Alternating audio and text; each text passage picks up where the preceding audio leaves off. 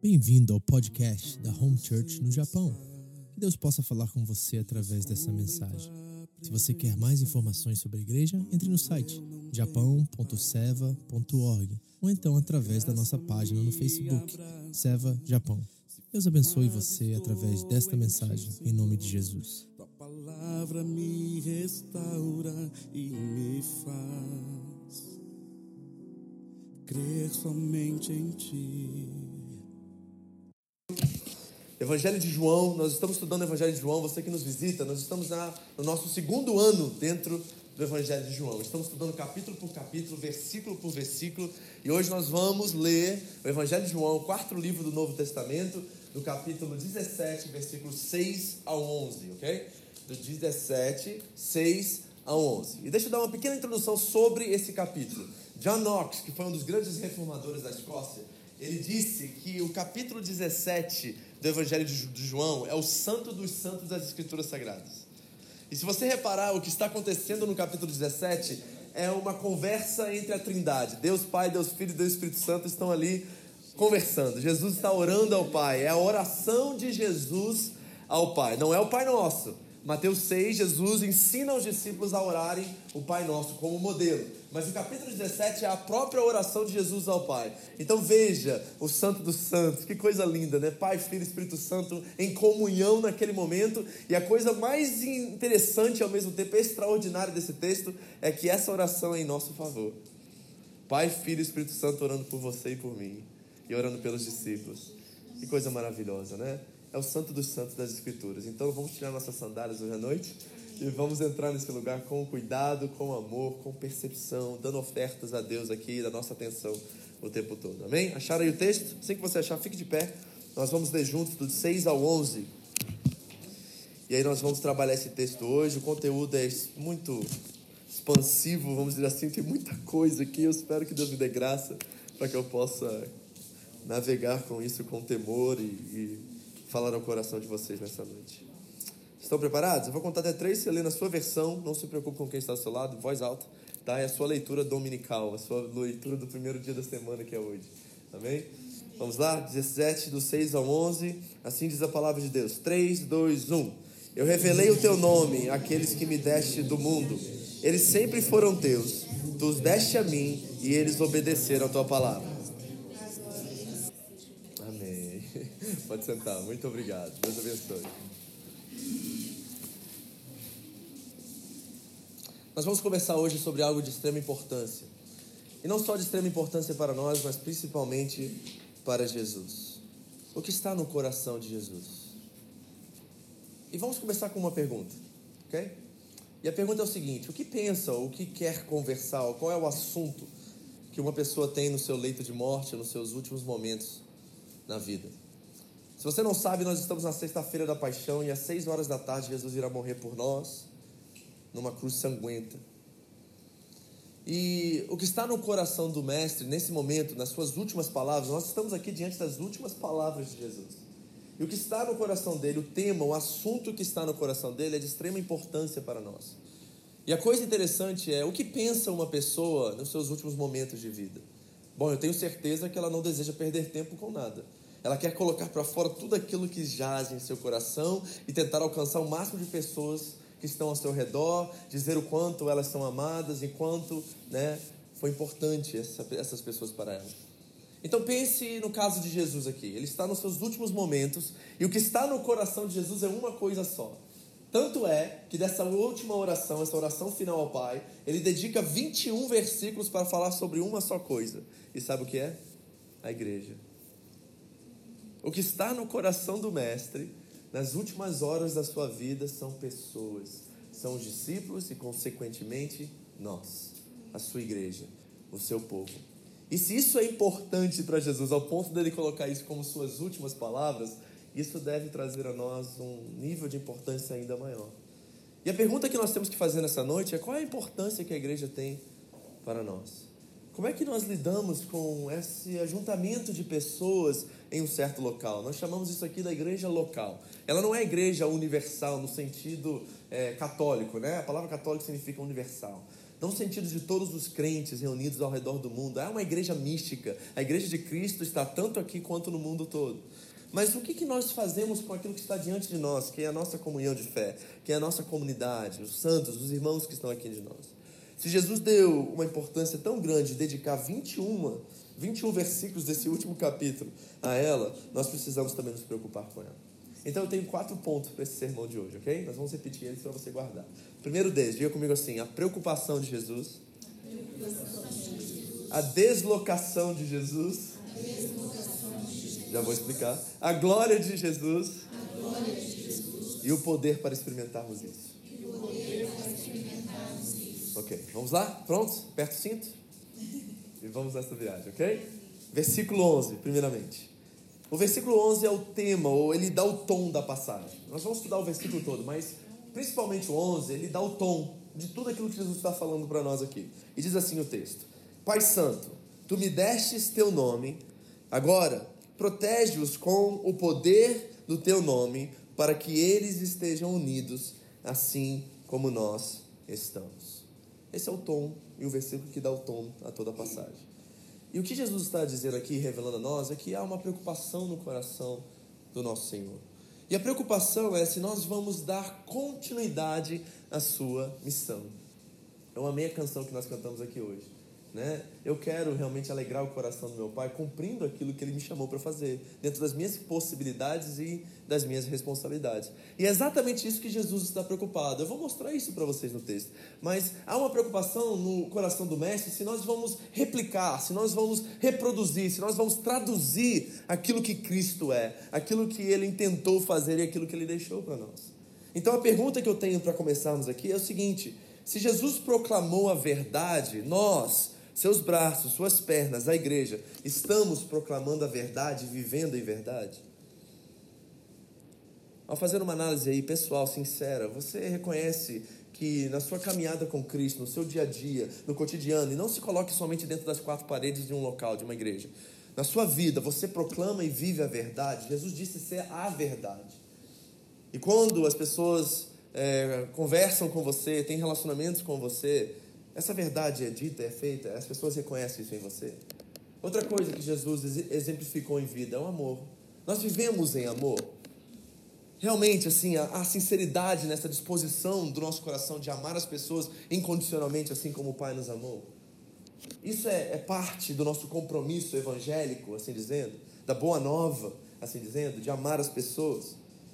E se Jesus transformou vidas em seu ministério, eu não conheço um relato nas Escrituras de pessoas que encontraram com Jesus e permaneceram dos mesmos.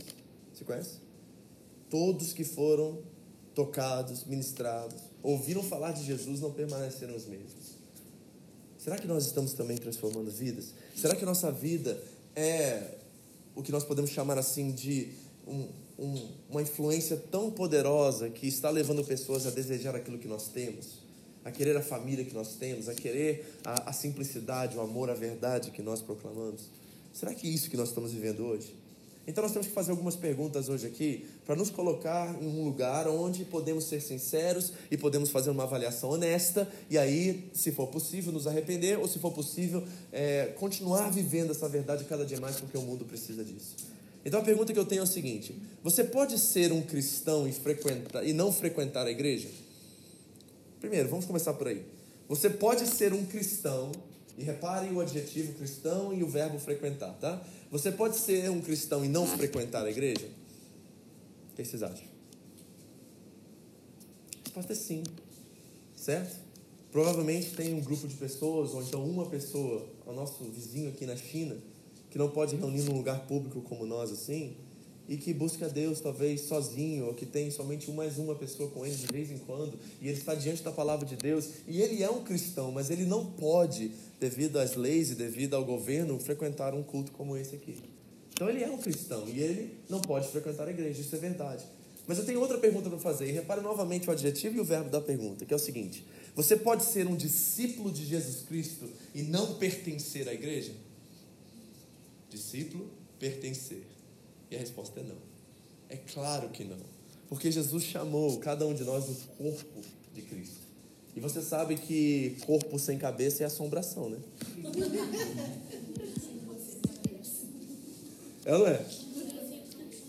É a mula sem cabeça, né, Pedro? Corpo sem cabeça é assombração. E se Jesus, de acordo com as Escrituras, é o cabeça da igreja, como que nós não, não somos corpo? Você está entendendo? Porque nós estamos debaixo desse cabeça. Então nós precisamos repensar a forma de sermos igreja. Nós não podemos dizer assim, eu gosto de Jesus, mas eu rejeito a missão principal dele, de criar a igreja. Você está entendendo? E essa novidade aí dos desigrejados e pessoas que estão buscando a Deus sem uma comunhão formal, sem igreja, ela é uma contradição às escrituras sagradas. Não tem como você dizer eu amo Jesus, mas eu odeio a missão dele. Não tem como. Jesus criou a igreja. E lógico, você pode dizer assim para mim, mas pastor, Jesus era perfeito, a igreja não é. Concordo com você, você está certinho, não tem argumento contra isso. Não tenho, não tem como argumentar uma coisa contra isso. Mas você não pode deixar de seguir Jesus e pertencer à igreja. Você não pode pertencer à igreja e, não, e deixar de seguir Jesus. Não funciona isso. Mas reparem, eu não estou dizendo que. Eu não estou associando isso à salvação, por exemplo. Ninguém que está na igreja é salvo porque está na igreja, mas os salvos estão na igreja. Está entendendo a, jogadinha aí? Né? Ninguém é salvo por estar na igreja, mas os salvos estão na igreja. Está entendendo? Então é uma disposição de coração. E essa disposição de coração revela a importância que nós temos por nossa comunidade e o valor espiritual que isso tem e o preço pelo qual Jesus pagou para que nós pudéssemos estar aqui nessa noite reunidos. Independente do tamanho, independente da localidade, nós somos, quando nós nos reunimos uns com os outros, queridos, isso valoriza o sacrifício que o nosso Cordeiro fez por nós.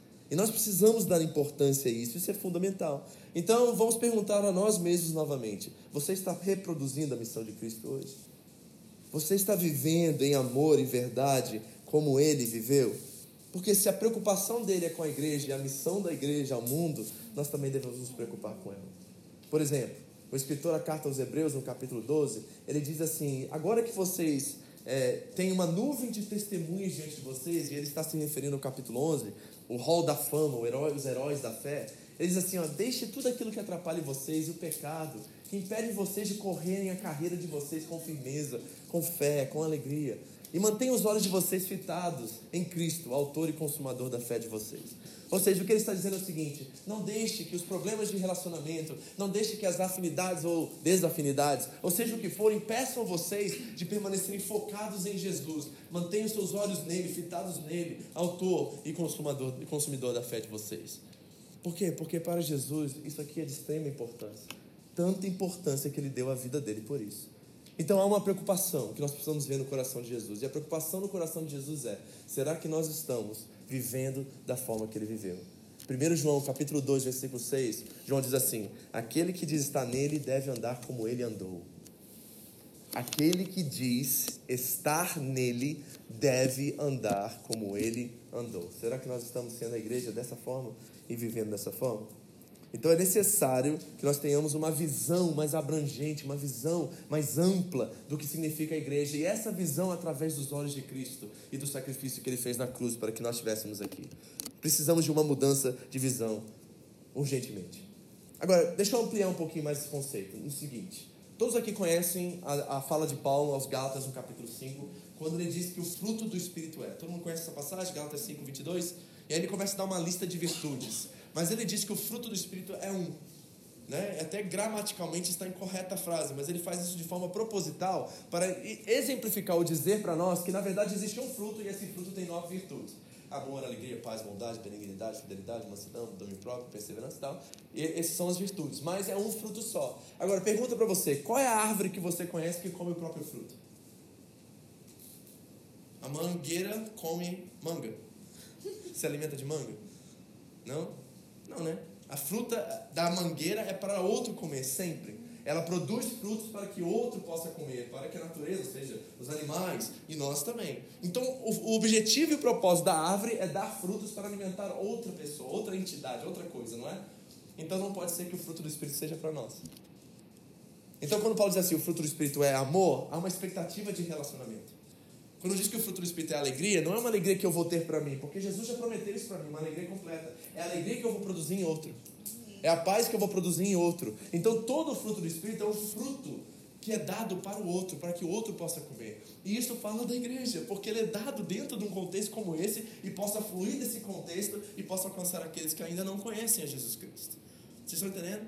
É por isso que Pedro, em sua segunda carta, no capítulo 1, ele vai dizer assim: olha, vocês não podem ficar parados, estagnados, mas vocês precisam ser diligentes na fé de vocês, porque a fé de vocês tem que produzir virtude, a virtude tem que, tem que produzir conhecimento, o conhecimento tem que produzir domínio próprio, o domínio próprio tem que produzir perseverança, a perseverança precisa, precisa produzir piedade, a piedade fraternidade, a fraternidade o amor. Todos esses frutos que ele dá a lista ali são frutos a qual eu adquiro um com o outro. Nunca é eu sozinho na caverna do meu quarto. Eu gosto da caverna do meu quarto?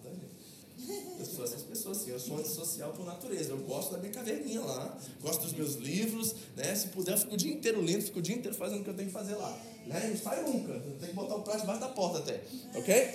Porque esse é o velho homem que querendo viver de novo, né? Mas não pode ser assim, porque se eu vou praticar todas essas coisas e ter virtude, fé, domínio próprio, conhecimento, piedade, fraternidade, amor, eu preciso de você. Eu preciso da igreja. Eu preciso de pessoas, porque o instrumento favorito de Deus para melhorar a minha vida é uma pessoa. É o meu próximo. Você está entendendo? Isso fala da igreja. Então não tem como sermos uma igreja de um. Jesus mesmo diz em sua oração em Mateus 18, né? Quando ele está falando sobre perdão, ele diz assim: onde dois ou três estiverem reunidos, ali eu estarei. Todo o contexto é sobre perdão. Perdão é uma coisa relacional. Está entendendo? Então é fundamental nós temos uma ideia da importância que a igreja é. Eu sei que é difícil. Pessoas, né? Vocês vieram de lugares diferentes, criação diferente, né? Temperamentos e afinidades diferentes. E como é que nós nos unimos num mesmo lugar? Bom, deixa eu dar um exemplo para vocês. Um economista chamado Jack Troney, no ano do século 19, algum lugar assim, ele fez um experimento muito interessante. Ele chamou 56 alunos para uma classe de aula, colocou uma jarra cheia de bala dentro dessa jarra e pediu a esses 56 alunos que chutassem o número de balas que estavam dentro daquela jarra enorme, com centenas ou até milhares. Quantos aqui acham que um aluno desses 56 acertaram o número de balas? Hein? Dos 56. Será que alguém acertou na mosca? Ninguém acertou. E lógico, né? Todos nós chegaremos a essa conclusão. Mas sabe o que foi interessante do experimento, aquilo que valeu do experimento? É que ele pegou a média entre os acertos e os erros daqueles 56 alunos e eles chegaram a 3% do número exato. Interessante isso, não é? Ou seja, na multidão de conselheiros a sabedoria. E quando nós unimos as nossas forças com a mesma motivação e propósito, que era conhecer o número de balas na jarra, nós começamos a reproduzir algo que é mais próximo da verdade que o próprio Senhor deixou para nós. Isso é igreja, sabe? Porque eu e Fábio somos diferentes, talvez até opostos em muitas coisas. Mas quando ele pensa e eu penso, nós colocamos nossa ideia junto, diante do denominador em comum, que é Jesus entre nós, as coisas começam a ser, sabe, funelar e elas começam a encontrar o seu lugar na multidão daqueles que têm Cristo como objetivo, juntando os nossos pensamentos, as nossas formas, nós encontramos aquilo que Ele quer para nós, essa unidade que Ele tem, Ele como denominador em comum. Então nós precisamos nos preocupar com a mesma preocupação que Jesus teve. Amém, queridos? Que nós sejamos um, Ele disse, né? Você leu o versículo aí, não leu? Versículo 11? Pai, proteja-os no poder do Teu nome, para que eles estejam unidos, assim como nós estamos. Olha a preocupação de Jesus. Eu vou te mostrar ainda mais sobre isso, mas vamos lá. Segunda coisa, a deslocação de Jesus. Deixa eu explicar isso para vocês. Versículos 8 e 9 agora do 17.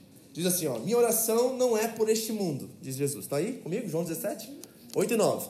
Minha oração não é por este mundo, mas por aqueles que me deste, pois eles pertencem a ti. Sou estranho para você isso? Na primeira vez que eu li ficou um pouco estranho, porque diz assim: Jesus não está orando pelo mundo? Agora, Jesus rejeita o mundo? Jesus odeia o mundo? Jesus não quer nada a ver com o mundo? Não, nós sabemos que não é verdade.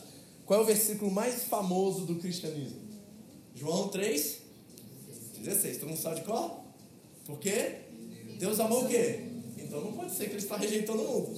Se Deus amou o mundo, Jesus vai rejeitar o mundo? Não. Então Jesus não está falando aqui sobre odiar, ou sobre rejeitar ou não orar, mas ele está revelando para nós um contraste que é necessário na nossa experiência de fé. E o contraste é que nós, igreja, embora sejamos a resposta para o mundo, temos que ser uma resposta contrária ao mundo. Nós somos uma resposta oposta e que o mundo não espera e que o mundo não quer. Nós temos que viver na contramão do mundo, é isso que Jesus está dizendo. E, gente, eu sei que não é fácil ouvir isso. Certo? Porque infelizmente nos nossos dias, a nossa igreja moderna, contemporânea, tem assimilado mais o mundo do que sido uma voz contrária a ele. E nós precisamos pensar sobre isso dentro das nossas dos nossos, nossos ambientes, da nossa vida, dos nossos relacionamentos, da igreja, do trabalho, de casa. Como é que nós vivemos de forma oposta ao mundo? Qual é o poder que nos leva a viver dessa forma? E isso nós precisamos pensar. Agora, qual é a base que constrói essa ideia de que nós temos que viver de forma oposta? A Bíblia vai dizer assim: a razão pelo qual vocês vivem de forma oposta é porque vocês foram comprados e não vivem mais para vocês mesmos. Reparou a ideia? Então Jesus está dizendo assim em outras palavras, e Paulo diz isso também nas Escrituras, principalmente aos Coríntios, que nosso corpo não pertence mais a nós. Nós somos um templo agora, ele diz. Templo do Espírito Santo. Conhece essa frase? E ele diz assim: Porque vocês foram comprados por um alto preço. Vamos ver essa passagem? 1 Coríntios capítulo 6, versículo 9. 19, perdão. 1 Coríntios capítulo 6, versículo 19. Aqui está o motivo a motivação, a razão pelo qual nós vivemos de forma oposta. Acharam? 1 Coríntios 6, 19 diz assim, ó. Diz assim a palavra de Deus: Acaso não sabem que o corpo de vocês é santuário do Espírito Santo que habita em vocês? E que lhes foi dado por Deus? E que vocês não são de vocês mesmos? Você leu essa parte? E que vocês não são de vocês mesmos? Jesus, por que, que eu não sou de mim mesmo? Ele responde: Porque vocês foram comprados com alto preço. Portanto, Glorifiquem a Deus com o seu próprio corpo. Tá aí está a razão. Se eu fui comprado, é porque eu não sou dono de mim mesmo. Mas. E aí, se eu não sou dono de mim mesmo, eu preciso saber do meu dono a forma correta de eu viver, não é assim? Deixa eu usar uma analogia do futebol aqui, tá? Quando um time está lá na segunda divisão, não está indo bem, está em último lugar no campeonato, certo? Quem aqui perde a cabeça primeiro? Os jogadores ou o técnico? O primeiro a perder a cabeça é o técnico, não é? Então eles chamam um novo técnico. E como é que esse novo técnico aparece? Ele vem para trazer uma moral diferente dentro do vestiário. Ele vem para contratar novos jogadores ou puxar os jogadores da base para o time principal. Ele tenta, né, criar uma moral, ânimo, esperança no time. Mas o propósito principal do técnico, sabe qual é? Mudar o esquema tático do time. Ele precisa mudar a forma do time jogar, porque embora os jogadores podem ser medianos ou bons, se eles sabem jogar juntos, que se cada um cumpre a sua função dentro do time de forma excelente, de forma boa, o time vai jogar bem, o time vai conseguir bons resultados. Então é, é necessário haver uma coesão entre as partes para que todas trabalhando juntos possam chegar a um bom resultado. O reino de Deus é exatamente assim. Há uma necessidade entre nós, como igreja de Cristo, que haja uma coesão, que sejamos coesos, cada um fazendo a sua parte, sendo responsável pelo seu dom, pelo aquilo que tem, para que nós possamos jogar juntos nesse novo time a qual nós somos comprados e dar bons resultados ao Senhor, para que Ele se alegre como nós cantamos. Está entendendo a analogia? É muito simples isso. E Jesus está nos revelando exatamente isso. É necessário isso. O problema é que, será que nós somos assim, por exemplo, no nosso corpo? Certo? Nós somos coesos. Dentro do corpo, os órgãos funcionam bem, cada um trabalhando no seu lugar, né? E um ajudando o outro. Porque coesão significa qualidade em que todas as partes trabalham em unidade. Isso é coesão. Então tá todo mundo fazendo aquilo que deve fazer. E aí todas as coisas funcionam. Mas na nossa família é assim? Por exemplo, você como marido, você é coeso com a sua esposa? Você faz a sua responsabilidade? Você faz aquilo que faz com que toda a parte, toda a família trabalhe bem? Você é uma parte fundamental desse processo? No trabalho, eu sei, eu estou. Eu nunca entrei numa fábrica, né? Que meu visto, vocês sabem, é religioso, eu vim dos Estados Unidos e tudo mais, mas eu tenho relatos inúmeros de vocês que na fábrica a linha de montagem, por exemplo, não é muito coesa, né? Porque tá um querendo furar o olho do outro, e um querendo ganhar do outro, e um competindo com o outro, e se não é na linha, é no próprio trabalho, sempre a competição. Infelizmente, essa é a realidade do Japão. Certo? Concorda comigo? Falando besteira. Né? É um competindo, é um querendo furar o olho do outro, um querendo mais que o outro, um falando mal do outro. Eu sei como é que é isso. Se não há coesão no trabalho, o trabalho fica difícil, fica pesado, o ambiente fica desgastado, né? Fica chato. Verdade. Não é verdade? E se não há coesão na igreja? Também, nada funciona. E nós precisamos entender isso. O problema é o seguinte, que nós temos que contextualizar isso, porque há forças trabalhando contra a nossa unidade. Há forças trabalhando contra a nossa coesão. E essas forças estão no mundo. E tem formas de nós olharmos para isso. Agora preste bastante atenção, porque eu vou ter que entrar agora no contexto, e isso é muito importante, nosso contexto agora, ok? Eu identifiquei três coisas, ou três forças, ou três inimigos que trabalham contra a nossa unidade, trabalham contra a nossa coesão. Deixa eu falar para vocês o que o mundo traz. O mundo traz, em primeiro lugar, o individualismo. Essa é uma máxima no mundo lá fora. Eu estou falando mundo, eu estou falando sistema, eu não estou falando físico, eu estou falando desse sistema por detrás das coisas. E o que é o individualismo? É as partes individuais em detrimento do coletivo. Então, o que vale sou eu, o que importa sou eu. Você pode estar num grupo, pode estar numa igreja como essa, mas eu estou preocupado comigo, não estou preocupado com o todo. Na família acontece isso muito. O marido está preocupado com ele, a esposa está preocupada com ela. Eles não estão preocupados com a, o todo do casamento, da família. Cada parte está lutando contra a outra para prevalecer. Isso é individualismo. Então, deixa eu dar um exemplo para vocês. E aí nós temos que olhar isso dentro do nosso contexto. No Ocidente, por exemplo, nós somos brasileiros, então, né, de outras nações, nós viemos do Ocidente e nós nos adaptamos numa cultura oriental. Isso já é um choque absurdo de cultura. Por quê? Porque a cultura ocidental diz assim, ó, ela fortalece ou ela destaca o indivíduo. Isso é cultura ocidental. O indivíduo é maior do que as partes. Ok? Cultura ocidental. Mas a cultura oriental é a família, é o nome da família que conta. É uma cultura que chamamos de honra e vergonha. Ou seja, não é você como parte individual que conta, é o nome que você carrega, o nome de gerações e gerações da sua família. Por exemplo, deixa eu dar um exemplo para você que acontece de vez em quando eu tenho que lidar com isso com pessoas da igreja, né? A pessoa bateu o carro, não sei aonde, ela teve que ligar para o tantocha dela e avisar na fábrica que ela tinha batido o carro, porque o nome da fábrica está em jogo. Pensa nisso por um segundo, não sou estranho isso, mas foi o fulano que bateu com o carro dele. O que, que a fábrica tem a ver com isso? Cultura oriental. Você está usando o uniforme da fábrica, você pertence à fábrica e o nome da fábrica é manchado se você faz alguma coisa errada lá fora, na cultura. Oriente. Tá vendo? Então imagine isso. Uma cultura que pensa no todo, na família, no nome, na honra, e uma cultura que você vê que pensa no indivíduo. Essas duas culturas entram em choque. Aí você vem para a igreja, tem outra cultura no reino. É verdade. Tem outra cultura. Então deixa eu dar um exemplo para vocês, vocês entenderem. Vamos falar sobre uma coisa que é muito particular nossa e muito popular: dinheiro. Ok? Se você veio do Ocidente, o seu dinheiro é seu de mais ninguém. Aí, no pastoreio, eu tenho que lidar com casais às vezes, sentar com eles e perguntar assim: como é que está a vida financeira de vocês? Ah, pastor, ela paga o aluguel, eu pago a luz. Eu tomo um choque. Para mim, isso nunca fez sentido na minha vida. As contas são separadas de um casamento cristão dentro de casa. Eles não são um na área financeira. Eles são um na área carnal eles são um na área espiritual, entre aspas, porque uma vai afetando a outra e não dá certo. Mas na área financeira, está um pagando uma conta. Aí, o que, que eu penso quando eu vejo uma situação como essa? É lógico que eles estão pensando assim: nós vamos separar a conta, porque se um dia a gente separar, já está tudo certo. Está entendendo a lógica aqui por detrás disso? Ah, pastor, nunca ninguém pensou isso. É subconsciente, mas está ali. Por quê? Porque é mais fácil separar se cada um tem a sua conta e ninguém deve nada a ninguém. Olha a lógica diabólica dentro de um casamento. Como é que um casamento começa assim, sem a unidade em todas as partes? Não há coesão dessa forma. Então aí nós temos o dinheiro, certo? Eu estava falando sobre dinheiro. No Ocidente, meu dinheiro de mais ninguém. No Oriente, o dinheiro não é seu, é da família. Porque o que você usa e a forma que você usa vai afetar toda a sua família e o nome dela. Tá entendendo? Aí o que acontece? Você vem para o reino de Deus, você se conversa, se torna um cristão. Aí Deus diz para você: o dinheiro nem é seu e nem da sua família, é de Deus. Tá entendendo? nós temos um problema.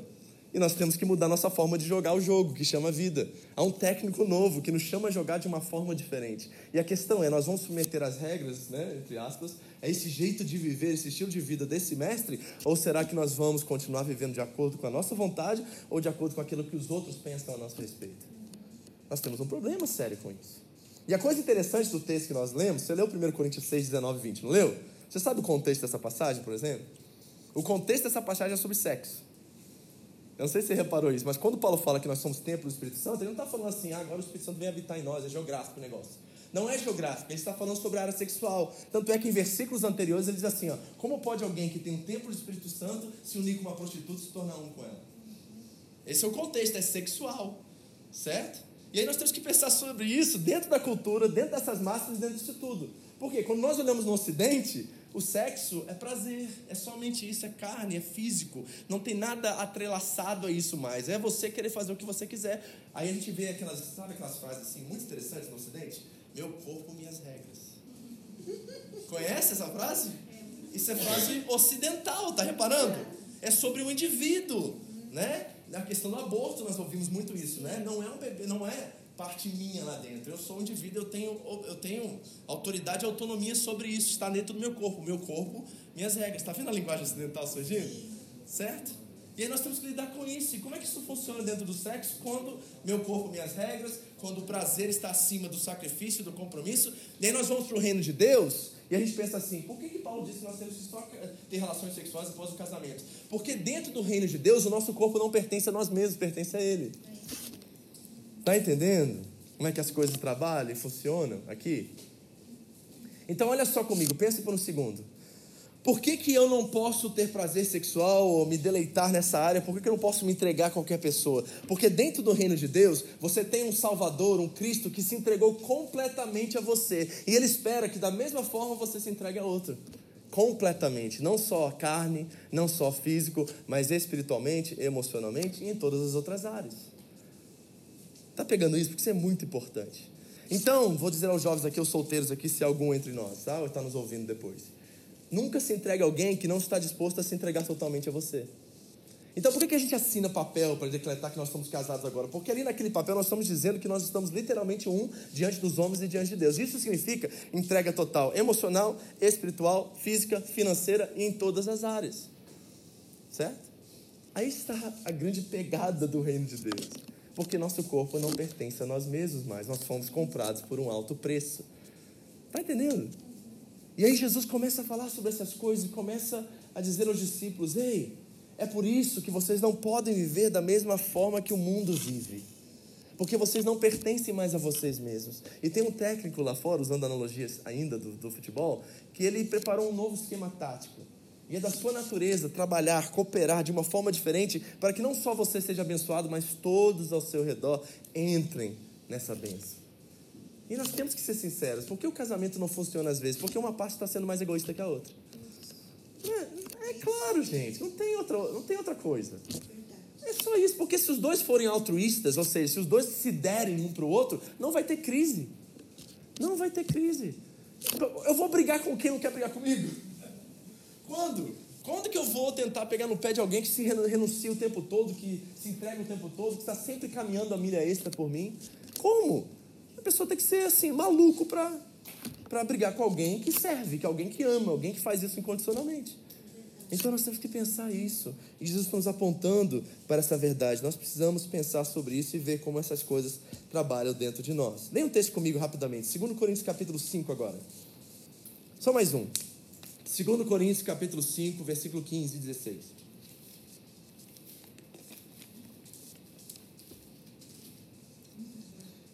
2 Coríntios, segunda carta de Paulo aos Coríntios, 5, 15 e 16. Olha o que ele diz aqui, que tem a ver também com aquilo que nós estamos falando. Diz: Ele morreu por todos, para que aqueles que vivem já não vivam mais para si mesmos, mas para aquele que por eles morreu e ressuscitou. Reparou? Novamente, a mesma colocação. Então, se Cristo morreu por nós, e ele morreu por todos, e agora nós estamos nele, nós não também, nos, assim como ele se entregou totalmente a nós, nós também nos entregamos totalmente a ele. Esse é o compromisso. Ok? Agora veja o que o compromisso resulta. Olha o resultado do compromisso. O, o Rafa vai botar aí para vocês lerem. Continua o texto.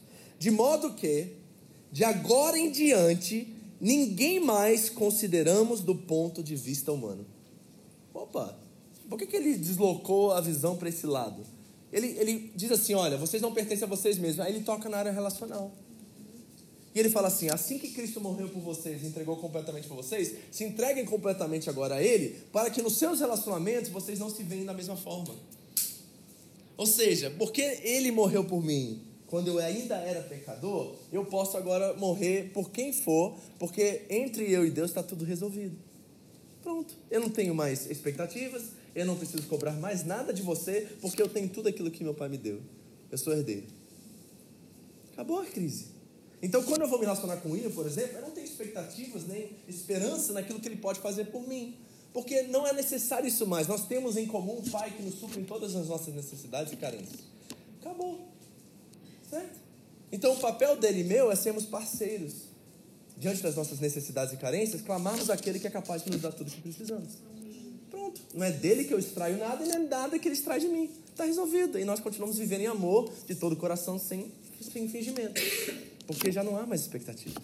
Porque eu não vejo ele da mesma forma que eu viria antes. Eu via ele como ser humano. Que tem como. Eu tenho carências das coisas que ele tem. Agora eu não tenho mais isso, porque agora eu tenho um pai que me provê todas as coisas.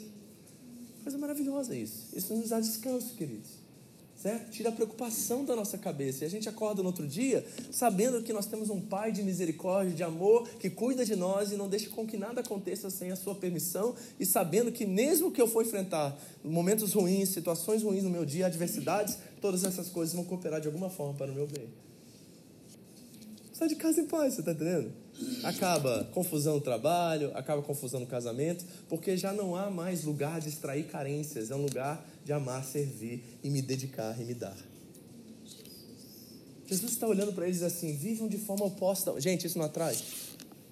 Esse, esse estilo de vida não atrai pessoas? Encontrar com alguém seguro nessa área não atrai você? Você já encontrou com gente segura? Gente resolvida? Gente resolvida atrai. Sabia disso? Porque ela não está ali tentando tirar alguma coisa de você, descobrir um segredo novo, tentar ver se você entra no, no, no ciclo de relacionamento dela para você usufruir daquela relação. Não, é uma pessoa que sabe quem é, está resolvida em quem é e simplesmente deseja estar com você por quem você é.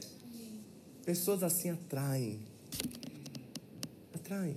Isso é a glória de Jesus. E o ponto 3 da minha mensagem, ok? Vamos para a próxima, versículo 10. Tudo que é meu, diz o texto, 17, 10. Tudo que é meu pertence a ti, e tudo que é teu pertence a mim. Maravilha, para aí. Oh, aqui estamos no, no Santo dos Santos. Certo? Jesus está orando ao Pai, e os dois estão elogiando um ao outro. Há um amor aqui, né? Maravilhoso. Olha que coisa linda. Certo? Então, Pai, tudo que é meu pertence a ti, tudo que é teu pertence a mim. A gente está lendo, uau, que legal, tal. Aí deu uma vírgula no texto e Jesus manda essa. E ele manda assim: E eu sou glorificado por meio deles. Posso dizer uma coisa para vocês com toda a sinceridade do mundo? Lascou. Porque até ali, ele o pai, o texto poderia terminar assim para mim, tá? Tudo pertence a ti, tudo pertence a mim, e eu sou glorificado por ti. E tu por mim. Mas Jesus vira o jogo, desloca o jogo. E sabe o que Jesus fala? Ele diz assim: ó, e agora eu vou ser glorificado por meio deles. Lógico que é os discípulos primeiro e depois nós. Mas ele está falando dos discípulos. Sabe o que ele está dizendo? Que ele confia, que ele acredita em nós, que nós vamos dar continuidade à sua obra, à sua missão. Ele está dizendo assim: ó, eu já cumpri o meu papel, já fiz a minha missão, estou prestes a dar minha vida por vocês e agora está na mão de vocês o meu legado, está na mão de vocês a continuidade do meu ministério, da minha missão. Eu confio a vocês isso. Uau! Olha para o seu irmão do seu lado aí, esse bonitão que está aí, essa bonitona que está aí. Fala para ela assim: olha, Deus é crente. Aí ela fala assim para ela: sabe por quê? Porque ele acredita em você. Ele acredita em você. Você acredita nisso? Gente, isso é para deixar a gente boca aberta, não é? Deus acredita em você e ele confia que você vai dar continuidade ao que ele começou. E ele acredita ainda mais que ele vai ser glorificado através de nós. É muita confiança na gente, não é? E pior que não tem plano B, é isso mesmo. Entendeu? Porque a gente clama pelo plano B, né? Jesus volta logo. Esse é o plano B, tá, gente? Esse clamor da igreja para Jesus voltar logo, lógico, ele é bíblico, ele é verdadeiro, precisamos fazer isso. Mas também ele é uma boa desculpa para a gente não fazer o que a gente tem que fazer. É ou não é? Tá difícil, volta logo, Jesus. Ninguém fala assim, tá uma maravilha, estou ganhando milhares de almas para Jesus. Senhor, pode voltar agora que está pronto. Ninguém fala isso. É quando está pegando fogo que a gente fala, volta logo, Jesus. Porque a gente quer transferir responsabilidade, é só isso. Tá entendendo? Então Jesus está dizendo que nós, que Ele será glorificado através de nós. Gente, isso é demais. Ele glorificou o Pai, cumpriu sua missão e vai cumprir em breve dentro do texto, do contexto que nós estamos agora. E de forma extraordinária ele está afirmando que a missão dele é dar fruto e deixar isso na nossa mão. Depende de nós. Complicado, né? Complicado. Então como é que a gente faz isso? Essa é a pergunta. Deixa eu usar dois exemplos aqui para ensinar vocês uma coisa, porque eu sei que quando a gente ouve isso, causa um peso. Em causa? O problema do peso é que ele não é um fardo suave, não é uma, uma intenção, não é uma coisa interna, uma motivação de dizer assim: não, Jesus, estou alistado, estamos juntos. Vamos lá, Jesus, vamos fazer a diferença, vamos ganhar vidas, vamos impactar esse mundo com o Evangelho. Eu sei que não é isso. A gente já começa a pensar assim: o que, é que eu preciso fazer agora dentro da igreja? O que, é que eu preciso fazer agora para mim poder ser mais crente, ser mais religioso? A gente traz isso para a esfera religiosa não para a esfera humana. Não para uma uma tradução, uma mudança, uma metamorfose do nosso ser que atrai as pessoas. Nós não estamos falando de nos tornar verdadeiros seres humanos que atraem naturalmente as pessoas. Nós estamos falando de uma mudança de aparência, uma mudança de linguagem, de roupagem. Não é assim? Ah, eu tenho que ser mais crente. O que uma pessoa que diz eu tenho que ser mais crente adota? Uma nova linguagem. Ela começa a falar aleluia, glória a Deus. Começa a citar versículo bíblico para gente que nunca leu a Bíblia. Né? Um ET, literalmente. Né? É isso que as pessoas elas adotam uma postura religiosa e não uma postura humana, de nova, nova criatura, de novo nascimento. Agora, deixa eu dar dois exemplos bíblicos para você entender isso. Quem lembra a história de Moisés diante da sarça ardente aqui em Êxodo? Lembra disso? O que aconteceu? Talvez a gente não pensa sobre o texto a gente não entende que não foi uma coisa assim imediata. Ele chegou no deserto, estava lá, viu a sarça ardente e foi direto lá.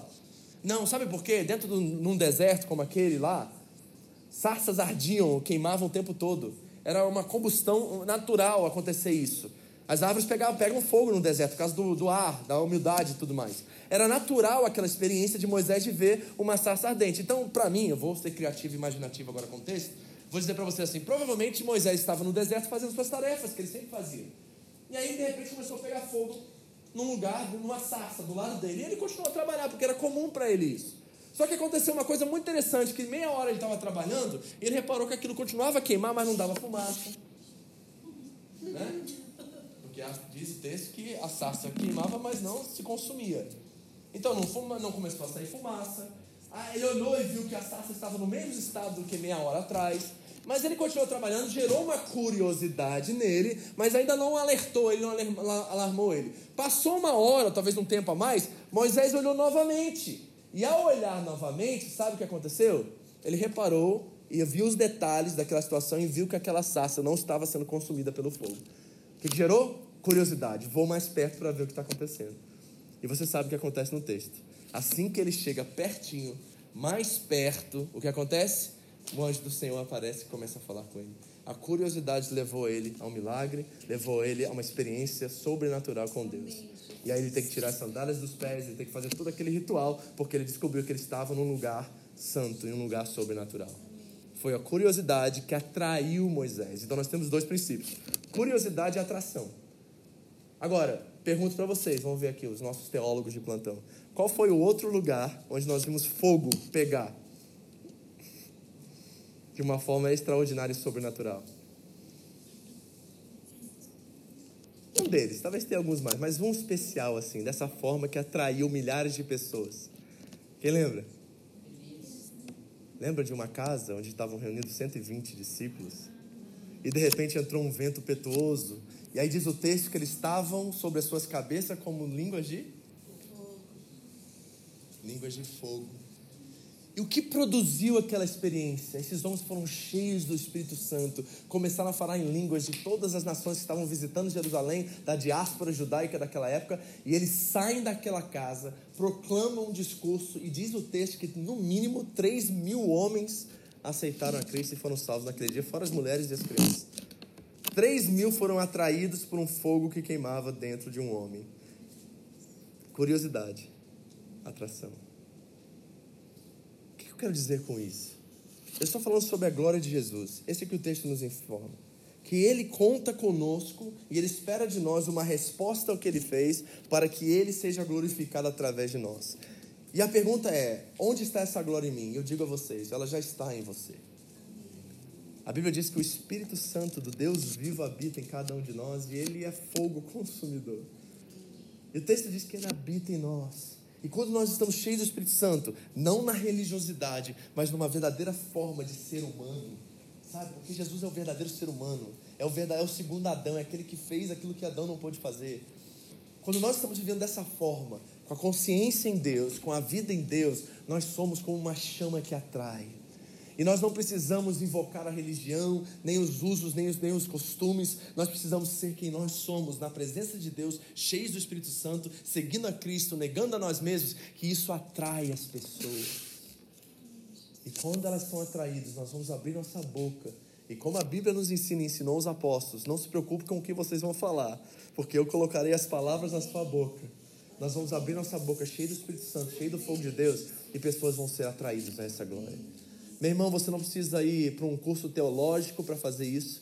Você não precisa é, ser um cabeção sobre teologia ou sobre qualquer coisa. O que você precisa ser é um pequeno Cristo onde você está. E ser cheio do Espírito Santo e ter o fogo de Deus queimando em você. Isso atrai. E quando as pessoas são atraídas e elas conhecem o Cristo a qual você serve, Deus é glorificado através de você. Agora vamos, de novo, apertar o cinto e nos colocar num lugar de desconforto. Quantos de nós já tivemos essa experiência? Estamos anos na igreja e nunca deixamos a glória de Jesus ser vista através de nós. Quantos de nós estamos anos sem ter uma experiência de, de ser humano com alguém, sabe? De amar alguém incondicionalmente, servir alguém incondicionalmente e essa pessoa reconhecer, essa pessoa não é desse mundo. E quando alguém falar isso de você, fique contente, tá? Não fique triste. Não acho que ela está te chamando de alienígena, não. Ela está te chamando de uma pessoa fora de série, extraordinária, alguém comum. Isso é maravilhoso, porque a glória de Jesus está sendo vista através de você. Foi assim que Moisés desceu daquele monte, gente. O que aconteceu quando ele desce daquele monte? O povo é todo atraído a ele, todo mundo quer ver aquela glória. E texto diz, em 1 Coríntios 3, Paulo diz que Moisés começou a ficar preocupado porque a glória começou a desvanecer devido à não aproximação de Deus. E ele pega e cobre aquela glória para que o povo não perca a atração e não reconheça ele como um líder, talvez. Mas a glória do Espírito Santo não é temporária em nós, ela está em nós. O Espírito do Deus vivo habita em cada um de vocês. E Deus quer ser glorificado através de cada um. Última coisa. Como é que é a força para experimentarmos isso? Primeiro versículo, versículo 6. Diz assim o texto: Eles sempre foram teus, tu os deste a mim, e eles obedeceram a tua palavra. Acharam? 17, 6. Eu creio que é o 6 na minha. É o 6. É. Leia de novo. Eles sempre foram teus, tu os deste a mim, e eles obedeceram a sua palavra. Está assim na sua Bíblia? Agora repare o que eu estava trabalhando aqui com vocês. O nosso grande erro ou equívoco é que quando nós começamos a falar sobre chamado, sobre missão, sobre ser um agente do reino de Deus, isso vem com um monte de mala, um monte de bagagem. Aí a gente começa a pensar né, como é, aperfeiçoar nossa forma de tocar um instrumento, nossa forma de servir na igreja. A gente pensa em lógicas externas, superficiais. Nunca em uma transformação do ser. É sempre uma coisa de fora para dentro e nunca de dentro para fora. Então vem um peso sobre nós e nós começamos a achar assim: aí ah, eu preciso servir melhor a minha igreja. Mas a forma melhor de você servir essa igreja aqui hoje não é se alistando no louvor, não é tentando ajudar o Rafa. Todas essas coisas são boas e devemos fazer isso. Mas é você ser um verdadeiro pequeno Cristo onde você está, na sua casa, a começar e em outros lugares. É aí que começa a transformação. Porque é aí que as pessoas vão ser atraídas à igreja, não ao lugar, as pessoas que estão aqui. Mas nós temos uma tendência a adotar costumes e ideias religiosas, e aí nós ficamos com fado nas costas, achando que Jesus requer de nós essas coisas, quando Ele requer de nós é uma transformação. Eu quero tirar esse fardo de você. Se você está aqui nessa noite, você foi ou viveu de forma pesada devido às obrigações ministeriais, que tem tudo mais a ver com costumes humanos do que com o Evangelho, eu quero tirar esse fardo das suas costas, te mostrando alguma coisa aqui nesse texto que eu acho extraordinário. Por exemplo, Vamos lá. O texto diz novamente: Eles sempre foram teus. Tem uma segurança aí. Opa, isso é bom saber que sempre fomos deles. Né? Tu os deste a mim. E a, última parte. E eles, o quê? Perdão? Tem que espirrar para assim, ó.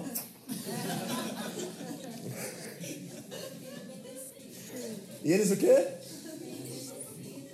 Volta a fita. E eles obedeceram a tua palavra. Pergunta: eles quem? Eles quem? Sobre quem que ele está falando aqui? Os discípulos, né, gente? Não, não, não somos nós ainda. Certo? Nós estamos dentro do texto. Nós estamos naquele tempo. Então ele está falando aos discípulos. E Jesus diz assim: e eles obedeceram a sua palavra. Vamos dizer que é duas horas da tarde da sexta-feira. O que acontece mais ou menos seis e meia da tarde daquele dia? Todo mundo vaza. É ou não é? Jesus é preso, só tá Pedro no pátio olhando e mentindo. Não é isso, não é? Os outros ninguém sabe onde que eles foram parar. O João provavelmente está com a mãe de Jesus lá, não sei o que ele está fazendo, mas ele aparece em cena depois. Mas os outros vazaram. todo mundo deu pé e voltou para sua vida. Falou assim: acabou. Morreu, o bichinho está preso, vai morrer, acabou. E olha o que Jesus disse sobre eles: Senhor, eles são teus, tu os deste a mim, e eles obedeceram. Eu olhei para aquilo e falei assim: peraí, o que está acontecendo aqui nesse texto? Porque ninguém obedeceu, vamos ser sinceros. Ninguém obedeceu, todos eles traíram, todos eles, na verdade, desobedeceram.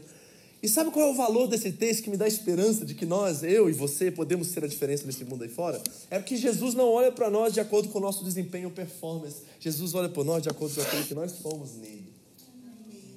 Não é maravilhoso saber isso? Que nosso Deus não está com uma lista lá e fala assim, poxa, o Eduardo orou hoje. Muito bem, Eduardo. Gente, muito bom. Estrelinha para você, Eduardo. Estrelinha. Né? A gente acha que é assim, que Deus tem uma lista lá em cima e manda os anjos ficar dando check na lista para ver se a gente está sendo crente, sabe? Mas não é isso, porque se esses homens tão falhos, traidores, desobedientes, mentirosos, obedeceram a palavra, ah, meu irmão, eu estou muito bem na fita.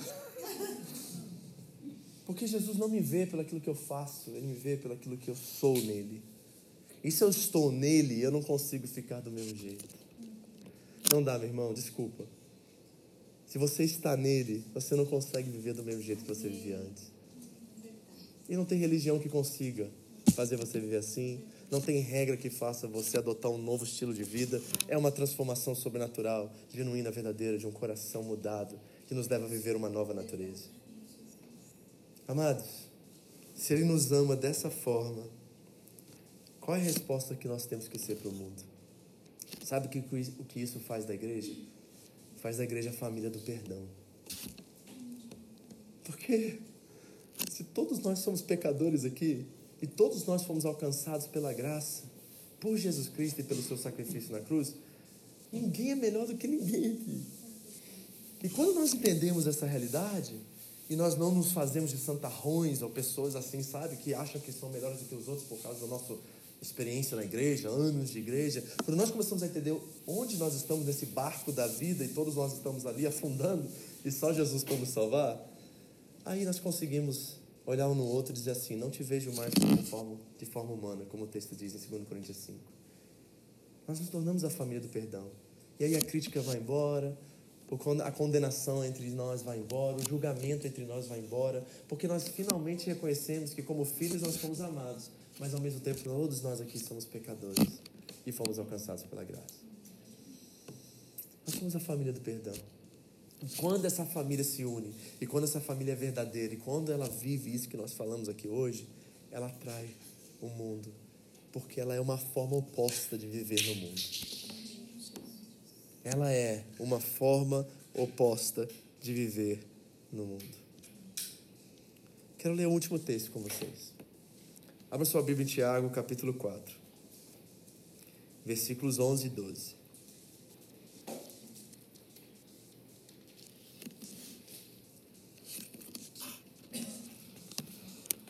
Apóstolo Tiago, final da sua Bíblia, capítulo 4, versículos 11 e 12. Diz assim a palavra de Deus. Acharam?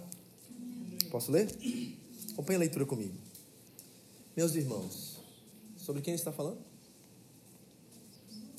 Está chamando de irmão é na igreja, né? Não é? Se está chamando de irmão, é uma família. Se é uma família no reino, é a igreja. Então ele está falando para nós. Meus irmãos, não falem mal uns dos outros. Quem fala mal do seu irmão em Cristo ou julga, está falando mal da lei e julgando. Pois, se você julga a lei, então já não é uma pessoa que obedece à lei, mas é alguém que a julga. Deus é o único que faz as leis e o único juiz. Só Ele pode salvar ou destruir. Quem você pensa que é para julgar os outros?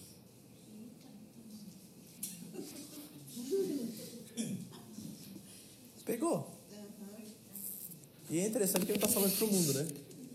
Ele está falando isso para a igreja. E tem um texto na Bíblia que me apavora, que é o tal do o julgamento começa pela casa de Deus. Esse é um daqueles que eu pulo, sabe quando eu estou lendo? Complicado, né? E sabe por que o julgamento começa na, pela, pela casa de Deus? É porque é uma expectativa do Senhor que nós sejamos diferentes do mundo.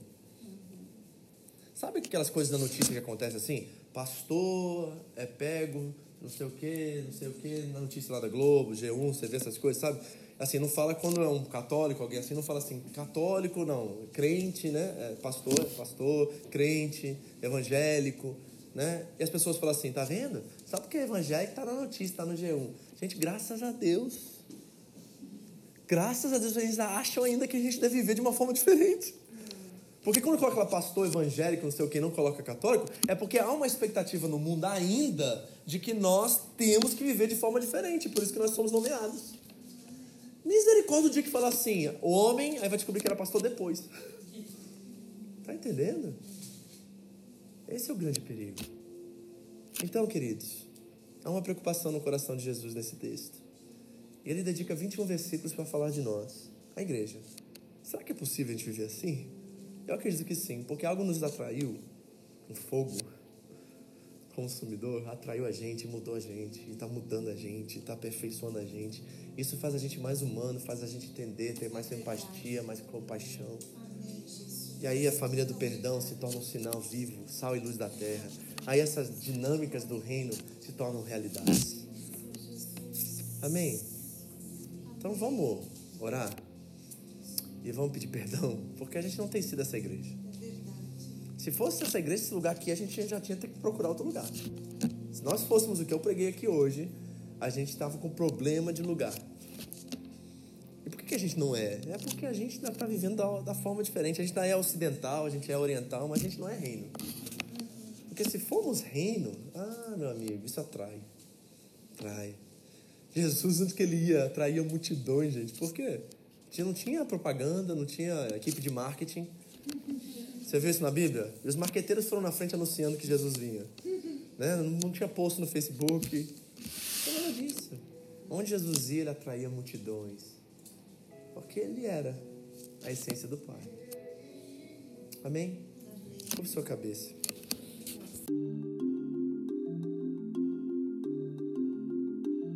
Essa foi mais uma mensagem da Home International Church no Japão. Para mais informações sobre a igreja, entre no site japão.seva.org ou na nossa página no Facebook, Seva Japão, ou através do iTunes Podcast Seva Japão Mensagens. Deus abençoe você e a sua família, em nome de Jesus.